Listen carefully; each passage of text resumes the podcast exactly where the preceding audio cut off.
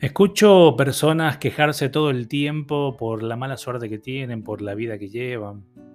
Y siempre culpan, culpan a los demás, al gobierno, a las personas, a cualquier cosa por aquellas cosas que les pasan.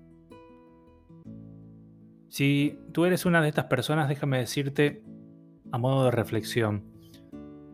Siempre siempre creemos que el malo es el otro, que el culpable es el otro que, el tóxico, el negativo, el inconsciente, el poco empático, el causante de, mi fracaso, de tu fracaso, es el otro. Que, el otro es el poco evolucionado, el, incoherente, el insensible, el ignorante, el poco atento, el desagradecido. Siempre es el otro. El que tiene que cambiar es como que siempre es el otro. Nunca soy yo. Nunca eres tú.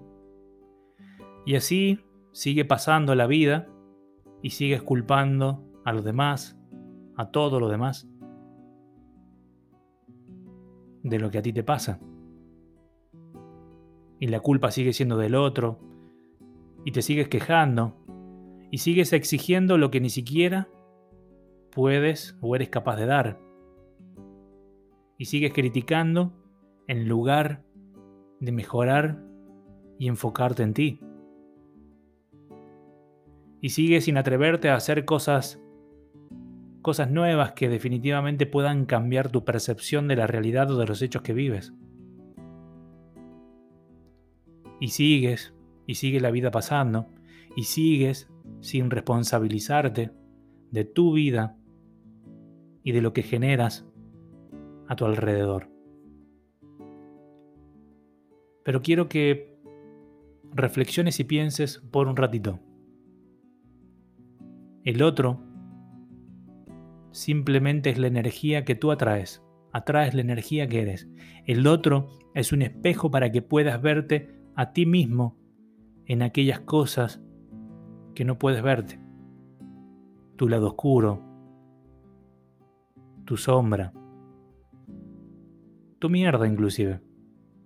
Así que por un momento solamente reflexiona y despierta y piensa